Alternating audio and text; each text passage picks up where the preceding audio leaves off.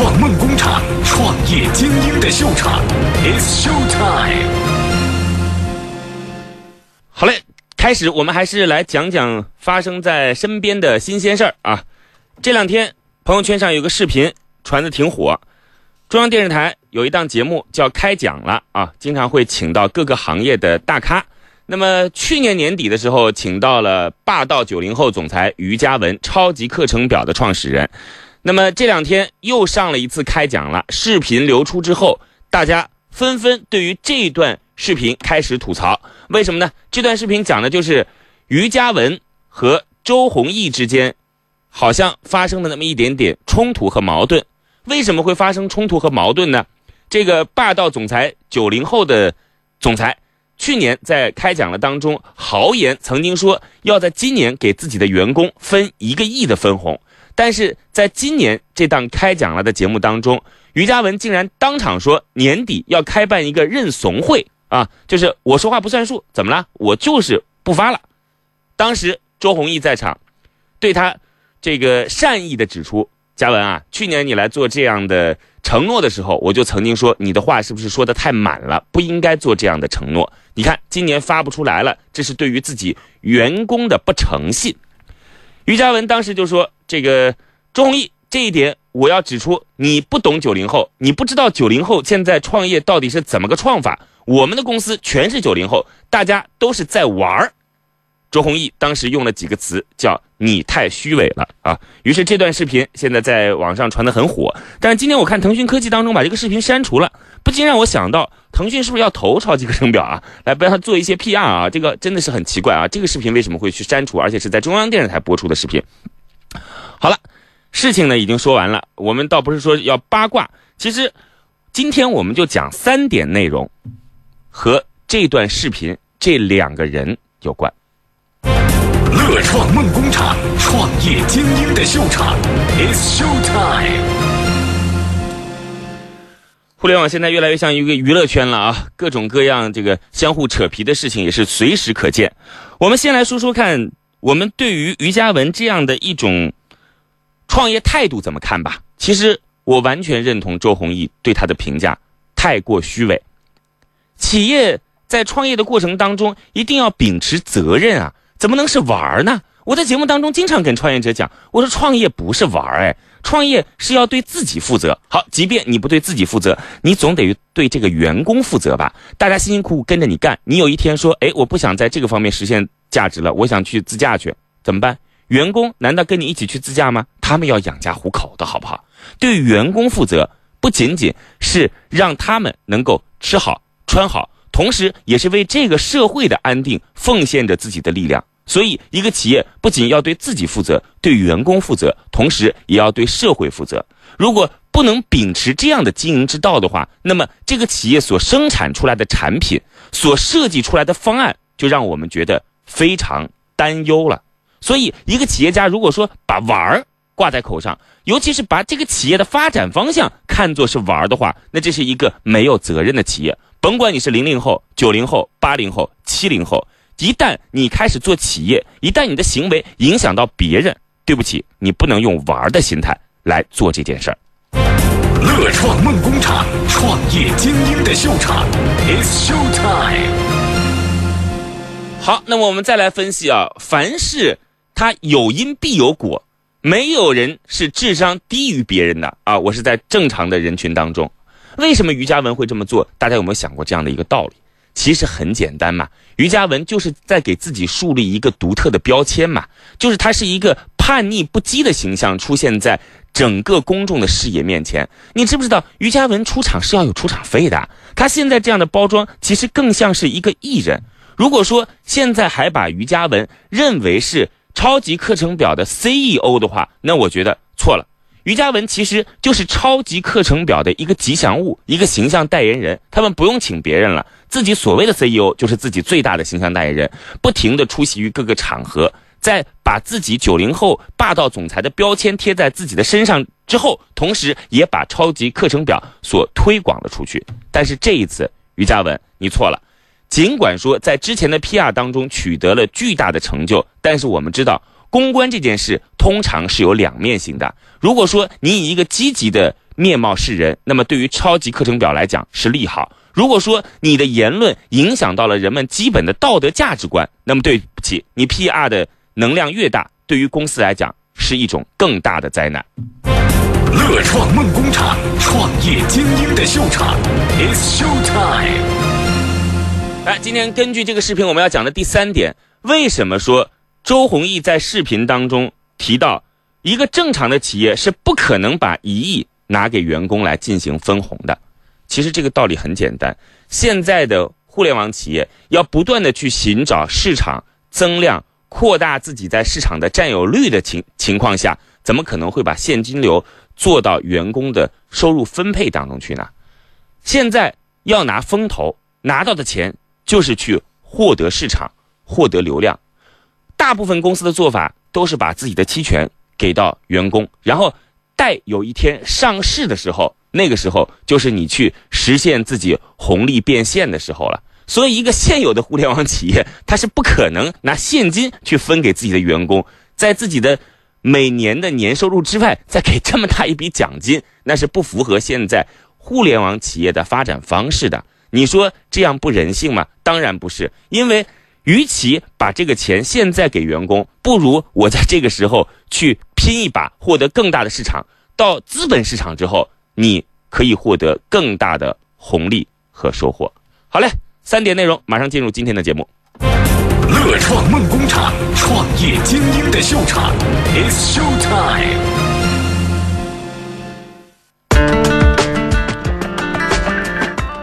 好了，我们今天的创业者叫做徐广峰啊，言无许，广东的广，锋利的锋。他做的项目呢是自行车智能设备，自行车智能设备哦，这到底是一个怎样的项目？我们现在先掌声有请出创业者徐广峰。徐广峰，你好。哎，你好。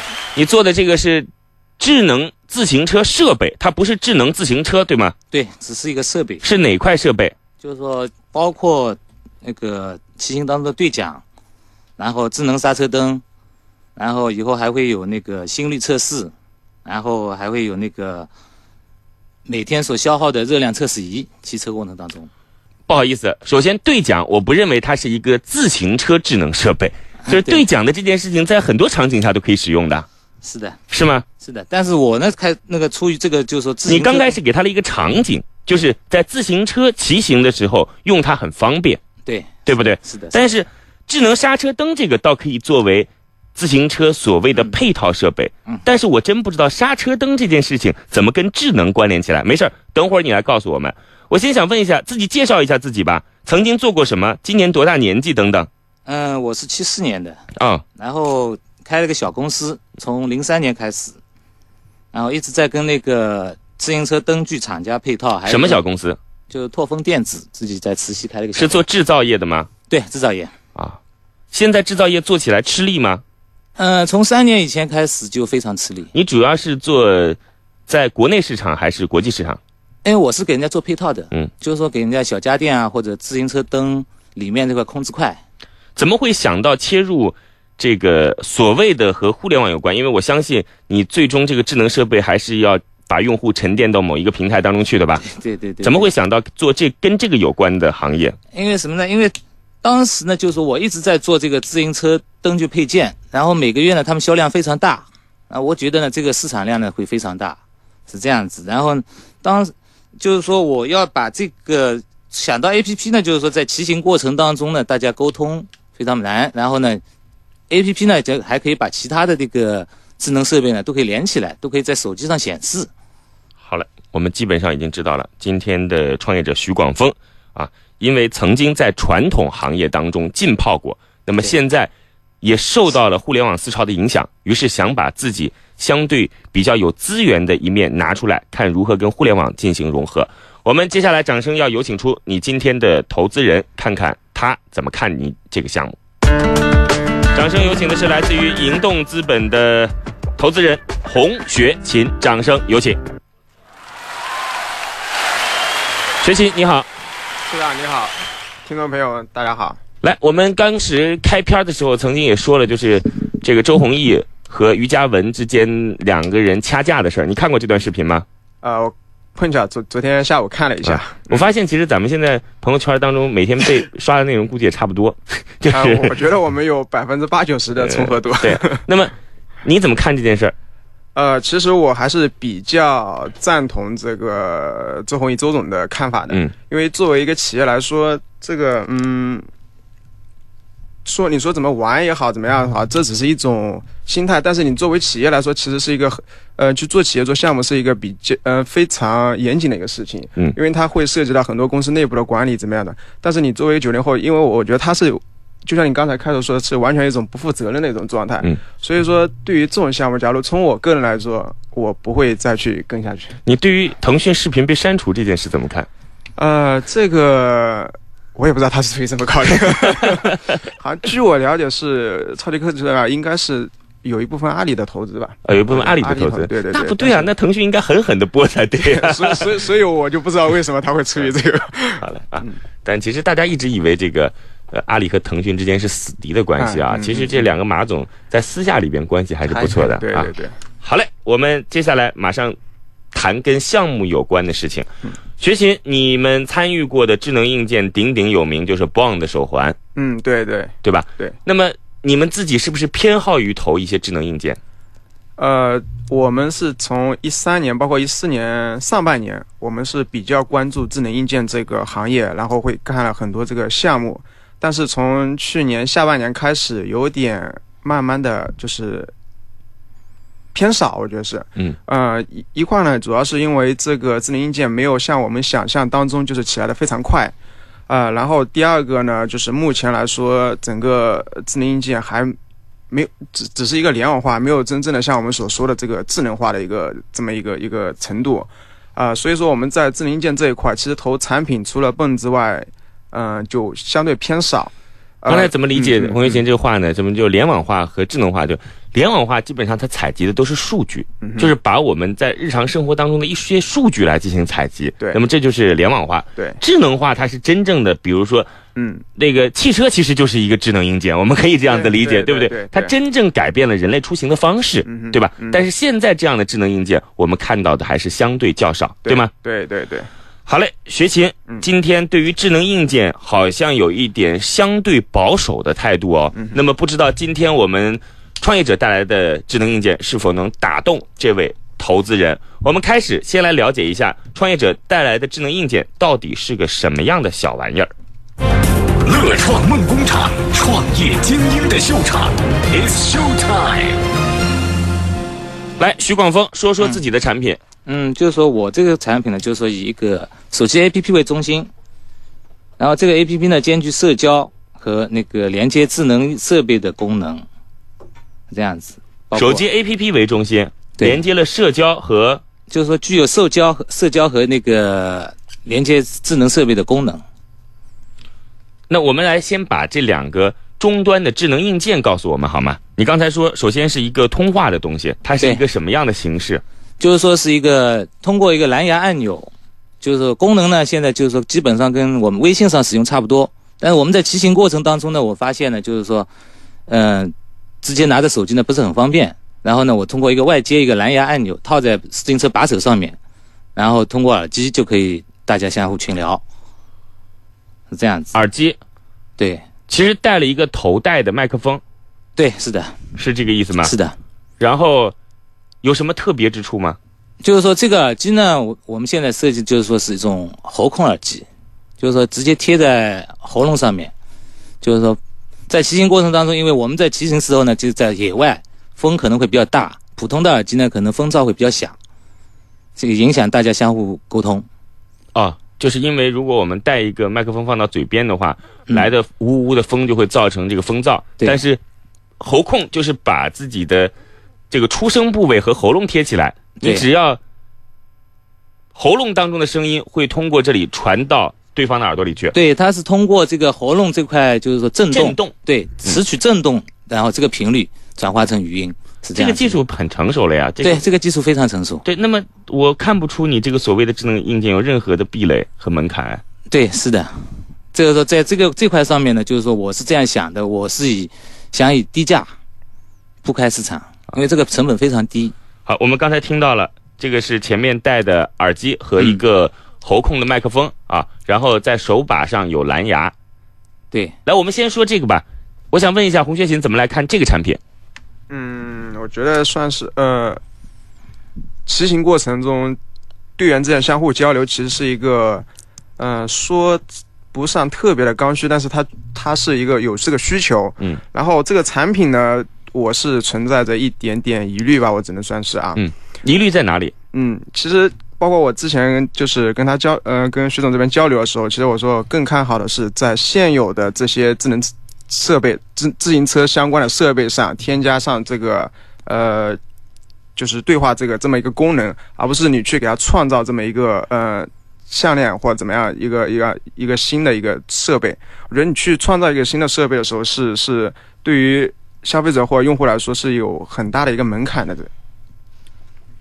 大概听懂了洪学勤的意思，嗯，也就是说，比如说，现在自行车在骑行当中，项链是必带的，那么你把项链进行改造，嗯，对大家来讲可以接受，嗯，但如果说骑自行车的过程当中是不带项链的，嗯，那对不起，那么你让消费者去买一个他曾经的习惯当中所没有的东西，这就比较难，对，对不对？对，比如说自行车有哪些是戴的？我们想想看啊，头盔是戴的，头盔，嗯，眼镜有的时候是戴的，啊，眼镜也防风眼镜嗯对不对？必须戴的。比如手套，啊，手套专业手套有的。对吧？就是在这样的东西当中进行所谓的智能改造，可能更容易被人所接受一些，嗯就是一鱼二吃呗，对不对？？对，对。好了，这是学琴的观点。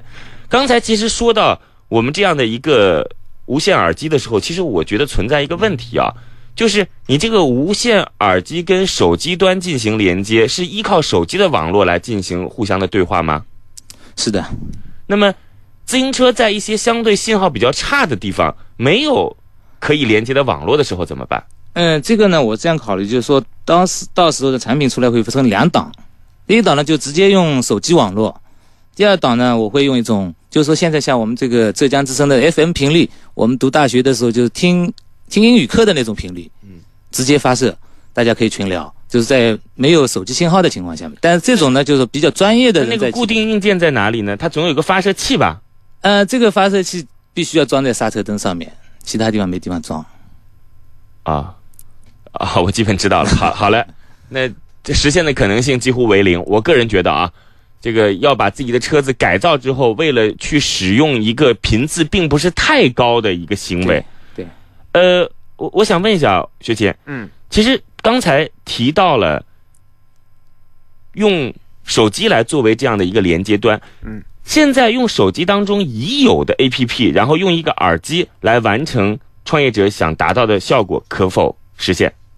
呃，我觉得目前来说应该可以实现这么一个功能。比如说我们 QQ 群聊，嗯嗯或者还还有什么？来，我听创业者讲，就是说我这个跟 QQ 群聊啊，跟微信群聊啊，嗯就是有一个区别，就是说我在把手上面放了个小小的按钮，嗯蓝牙，不用脱手，只只正常在骑行的时候大家就可以聊天，嗯是这样子，不用拿手机，而且呢，这个这种控制方式呢，已经申请专利。好的，刚才听到的是跟耳机有关的，那我们再说说刹车灯。你这个刹车灯到底是怎样的一个智能玩法？就是说呢，现在呢，就是说自行车大家在骑呢，尤其在骑山路的时候，可能速度会非常快。大家你也可，那主持人可能也看到，在骑行这一队人在骑的时候呢，前后距离可能会有十几米、二十几米，甚至因为大家骑的速度非常快，可能有三十公里。下车的下山的时候可能会有四十公里。如果是前面刹车，如果后面没反应，尤其晚上的时候反应会慢一点。如果没有这个那个刹车灯指示的话，就是会增加那个危险程度，是这样子。所以我开发这个刹车灯。那我问一下，今天的投资人洪学勤骑自行车吗？呃，没有骑专业的自行车。因为我知道啊，现在的自行车的刹车灯基本上它属于一个，就是只要被反光灯照到以后常亮的状况嘛。嗯，嗯或者有一些刹车灯它是这样的，我虽然也不太骑啊，但是看到航航程的骑行队伍比较多，它属于一直闪光的，就是我不管是不是在上坡下坡，一直滴滴滴滴这样闪。对，那我觉得这不就解决了这个问题吗？但是你骑快的时候会出现问题，有什么问题？就是说你想象一下，就是说我们的汽汽车现在在开也是四十公里、五十公里，在杭州市区里面在开很正常。如果说前面那辆车的这个尾灯坏掉了，会出现什么情况？当然，自行那个那个骑自行车没有汽车那么大，可能到的时候可能可以避开路大的情况下面，是这样子。来，洪学勤怎么看？呃，我有点有点没有太听明白他这个意思啊。他说的是这个前面车灯坏了，这个跟你的智能不是我车灯没有任何关系吧？对，我是就是说叫那那那大家想象一个，就是说一个空，就是说一个一个场景，嗯对，嗯就是说我们在开汽车的时候，就是说前面四十公里在跑的时候，前面一辆车子如果是刹车灯它是坏的，它如果突然刹车的话，嗯，就是会非常危险。但是我们现在的自行车也能达到这个速度不。是，那我们为什么要一个在坏的前提下跟你去讨论这个问题呢？那就最坏的前提下，就是我们现在自行车没有刹车灯。不是，我不是跟你讲吗？人家不是是没有刹车，但他有尾灯一直在提示你啊，前面有个自行车但是你没有没不能感觉到他在刹车了，就是他要刹车的这个意图，你是完全感觉不到，他只是只是提示你前面有辆车子。他从四十公里，突然变成一个静态，那很有可能速度很快的后面会发生追尾，对不对？就是这个意思。对，嗯，这样的情况在自行车的运动过程当中多吗？会有，会有，嗯，会有，但是你现在是把车灯卖给 C 端用户，对。为什么不去给 B 端用户来做推广嗯，B 端的话，说实话，我们公司实力不够，啊？直接走 C 端网学琴怎么看？呃，我觉得其实做 B 端的这个供应商会更好。呃，我先说一下我们这个情况啊，对。其实我们是在去年年底到今年年初的时候一直在看自行车这个方向这个方向上的一些创业项目，是，然后本来也是非常想投一块做智能自行车这个这个行业的，云造。对对，也云造包括上海的启之，我们都看过这个项目，然后本来非常想投，然后呃，可能就是稍微慢了一步吧，我们没投进去。然后后来我就开始看，就是跟自行车相关的一些，嗯，智能硬智能配件的这么一些公司。我觉得，因为像国内大公司，包括百度、小米等，他们都在有自己的这个智能自行车这一块业务。假如说你真的有自己的核心技术，做出非常好的这个智能配件的话，你将来为这些呃其他的厂商作为一个配件提供商，我觉得也是一个不错的一个生意。对对好对，，很快回来。乐创梦工厂，创业精英的秀场，It's Show Time。好嘞，在这刚才洪学勤说，希望我们的创业者能够跟 B 端市场合作，但是创业者说他们自己公司的实力不够。我想问一下，今天创业者徐广峰，你觉得怎样的实力才可以参与到 B 端市场的份额当中？因为这个这个就是说，如果说要参与到 B 端市场呢，必须要给人家压货。先是说，那我们我是从那个实体自己做实体出来的，必须要给人家压货，而且这个可能呢，就整套系统如果下来的话，造价会比较高。嗯但是你要知道，如果你拿到订单的话，钱也很容易就可以找到哦，嗯，是这样吗？洪月天？啊，是的，这个呢，就是说我还有一个问，就是说，就是当时呢，我在做智能刹，因为我这个系统呢，先做的是智能刹车灯，嗯，我找过 B 端，嗯，第一个你要压货，第二个，他可能对这个新的东西，他可能老的东西在赚钱，你新的东西放在他那里，他也因为他需要一定的精力和甚至财力去推，他可能会把你放在角落里。其实我们不忍向你提出的。来，洪学勤，你说，嗯其实我 你要说的跟我差不多是吗？对对，呃，那我说，啊，你说吧。好嘞，我们不忍向你提出的可能是你这个产品并不是什么压货的关系，而是到底 B 端市场是否看重您这样的产品。您分两类，第一种情况是它不具备决定的变革性。其实我们知道，在车前市场当中有 N 多需要去改变的地方，但是一旦它不是出现决定变革性的，汽车厂家基于成本和市场的考虑，就不会去更换它，否则要更换的东西太多了。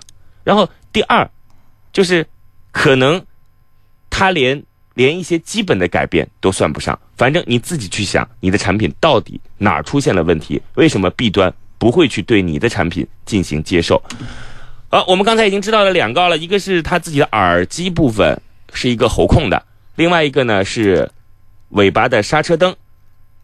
刹车灯和耳机还有关联哦，就是耳机如果说你不用手机信号连接的话，可以在刹车灯里边放一个信号发射器，对，信号发射器，对吗？对，好嘞，这个还真的得要专业的团队就行，因为你放一个信号发射器还没有用，就大家都得有信号发射器来进行连接，对不对？对，这个刹车灯里面都有发射、接收，都有一套东西在它得。是车队用的这个，相对比较对，靠谱一些。至少两个人以上吧。好的，我们接下来再来了解解那个你所谓的 A P P。来，乐创梦工厂，创业精英的秀场，It's Show Time。你这个 A P P 是怎么样个玩法？就 A P P 呢，首先呢，就是说，我觉得这个 A P P 切入点呢，还是在这个兑奖上面。现在兑奖除了以外，就是我们还可以约骑，因为自行车是种群群体活动，很少看到有人在单独在骑的。大家可以在这个 A P P 上约，然后你你有没有来红学勤来说说看？嗯，我觉得这是一个不同的方向，我不知道你怎么看。嗯，呃他说他的 A P P 可以约自己的骑友，嗯，约不认识的人一起骑行。嗯其实这一块有一些专门做软件这一块的团队在做，包括野兽骑行，呃，包括像我们咕咚原来是做跑步，现在他也有这块骑行这一块东西在做。呃，所以说我觉得，而且他们的现在目前来说用户量已经非常大，我不觉我不觉得说你现在去切 APP 是一个非常好的一个方式，而且从你的团队的背景或者说这个过往的一些经历上来说，我觉得你不适合去运营一个 C 端的一个产品。我不知道今天的创业者你怎么会想到要去做一个，其实这跟社交有关的一个 A P P 哦。对你们有这样的团队和基因吗？暂时没有对，那你怎么会想要做这件事情呢？外包。这个世界创业也太简单了吧！外包之后，公司就可以获得成功，最终上市走向人生巅峰，迎娶白富美。那个这个如果说我们自己组建团队的话，那说实话现在没这个能力，是这样子。现在只能是先外包，然后呢自己把这个对讲功能先实现，然后自己在这个过程当中慢慢组建团队。如果说真的要一个 A P P 的话，其实我个人也建议，它就是一个连接的工具而已，就是把自己的手机和你的所谓的智能硬件连接起来的一个工具而已。对您千万别想的太多。如果这个工具可以通过这个 HTML 五微信的方式来进行连接的话，我不知道是否可以啊？那你甚至可以，好像这件事儿还真做不到。胡学勤可以吗？呃，从我的了解，我觉得是会比较困难这个事情。对对，因为如果是 iOS 和安卓的话，嗯它的自生系统是和它本身这个来进行关联的，但 HTML 五并没有啊。没有对，呃，我自己其实是非常喜欢研究一些跟技术有关的事情的，啊，所以提到这儿我自己会冥思一下。好，我来问一下我们的创业者，APP 现在上线了吗？还没有，外包了吗？嗯、正在跟人家谈，在谈构架，在谈。智能耳机开始做了吗？智能耳机已经有了，有样品了吗？样品有了。量产了吗？这个智能耳机本身就是定制的，定制是什么意思？就是说深圳有一家厂家，它可以定制这个东西。东西还不是你做的对是的，，A P P 也不是你做的，耳机也不是你做的，对，车灯呢？车灯是我做的，啊，车灯量产了吗？车灯刚刚研发完成，马上开始量产。啊，好，我们现在来看一下这个状况啊、嗯，你总共有三样产品，对，一个耳机不是自己做的。嗯、这就这个蓝牙按钮是自己做的，啊，一个 A P P 还没开始做，嗯，刚刚开始，呃 就让别人做还没开始做，然后一个车尾灯嗯，自己做，但也没开始做。呃，刚刚研发完成，就是说已经失败好多次的，刚刚研发完成，啊。你那个车尾灯是否有一些所谓的专利？有的。啊？这个尾灯我已经搞了三年了，失败无数次了，这样子，刚刚现在是刚刚前段时间刚刚研发结束，嗯，就这样子。啊，反正不管如何，我们还是跟广大的自行车爱好者来讲一下，这个徐广峰今天研发出来的自行车尾灯，大概是一个这样的功能，就是你在刹车的时候，它会根据你的车速变化亮起来，对不对？嗯、就是你只要有刹车动作，它就会亮，跟、啊跟汽车是一样的功能。它是有一个线路连接还是怎样？呃，现在我们做的是通过蓝牙的，就是说你前面刹车感应部分和那个尾灯部分是通过蓝牙连接的，那你也就是你在刹车部分也得装一个感应器。都有。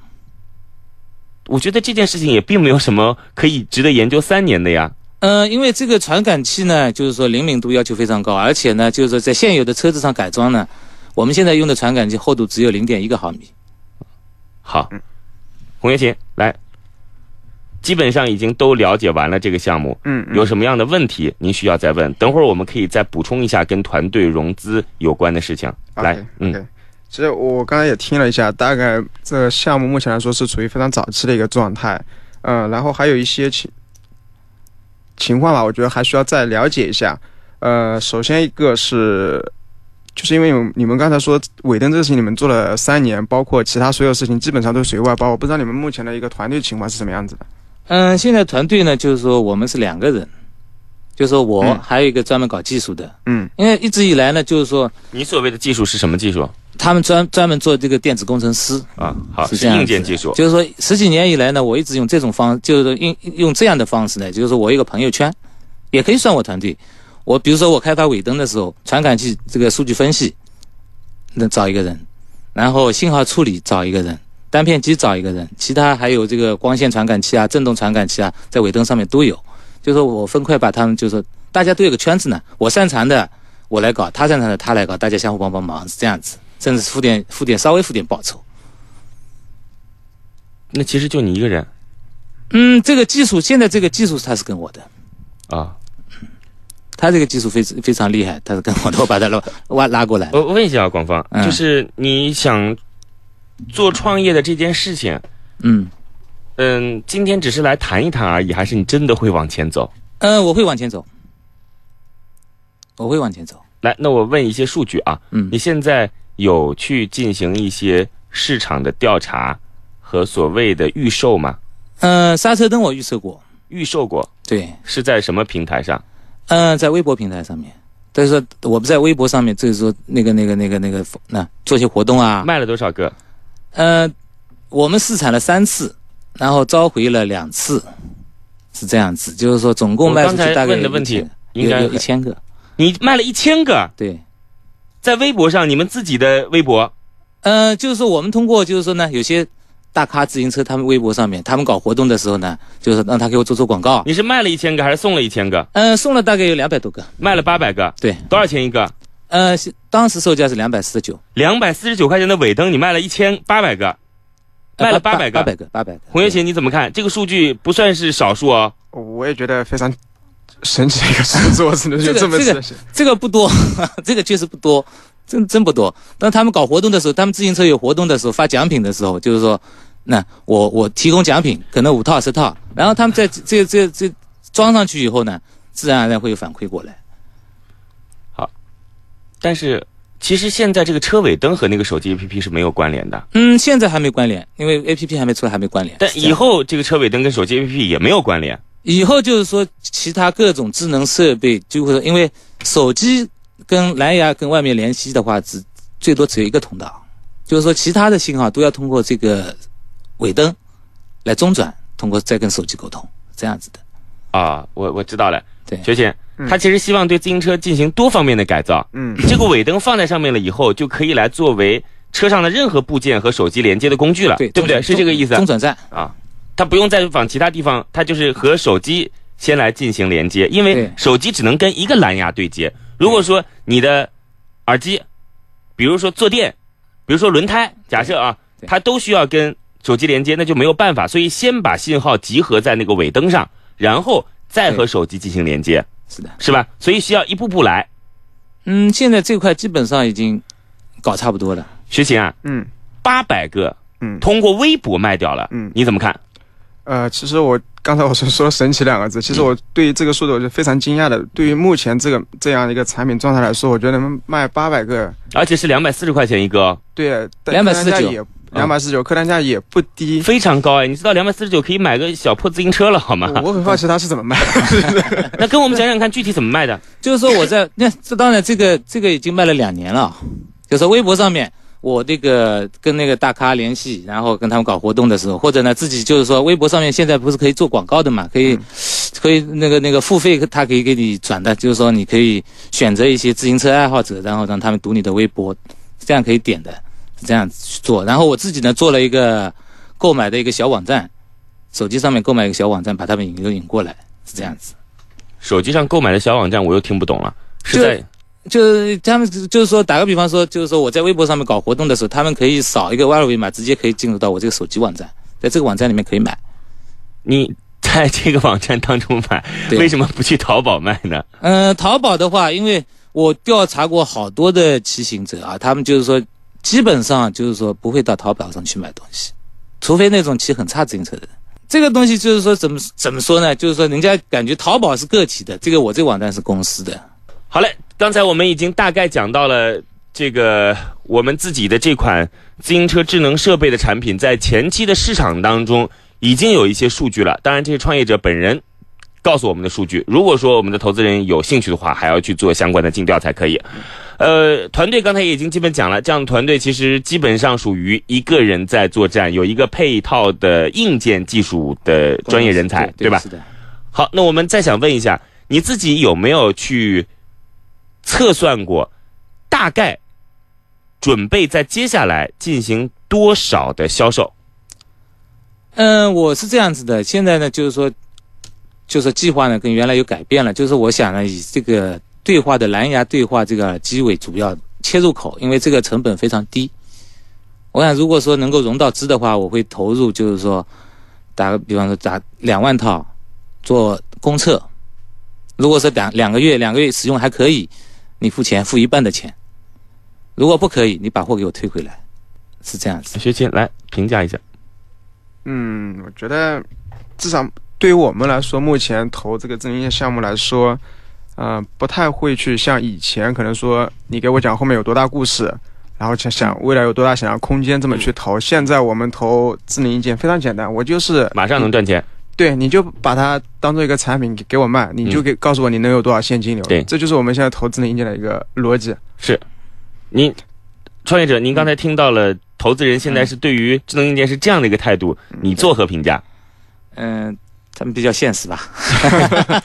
这个我觉得我们现实也是因为之前的一些，就是投资案例吧，可能上面吸取了一些教训。因为你讲再大的故事没有用，现在对于智能硬件来说。那个徐徐广峰，我其实个人觉得，我真的不觉得你准备好了创业。刚才你所提出的这个轻描淡写的几句话，在我看来实在是太不可思议了。你刚才说，首先预售先付一半。不好退回来，然后这个你由你来承担。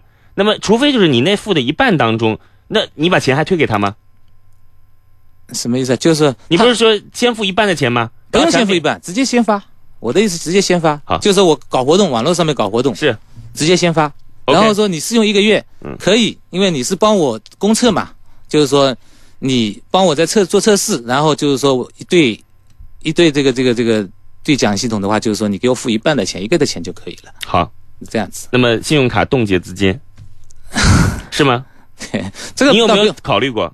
这个倒不用，不用。那么他不给你付钱了，你能？因为这个东西讲诚信，讲诚信，而且呢单价非常低。这个我们刚时开篇的时候就讲了于嘉文的故事。嗯，我们不觉得创业是一件可以拿来玩或者臆想的事情，它是一件需要你谨慎思考。每一步都可以做出合理判断的事情。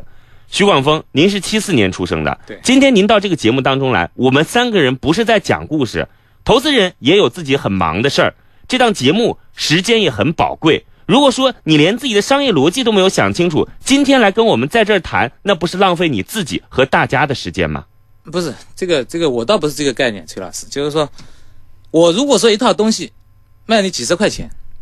你用了一个月两，你有没有去做好消费者如何把这样的一个付款行为进行确认的事情？你告诉我一个案例，是曾经某个产品这样做过，他们先给消费者，最终消费者可以把钱打回来。就是说，八百个里面有一部分是这样做的。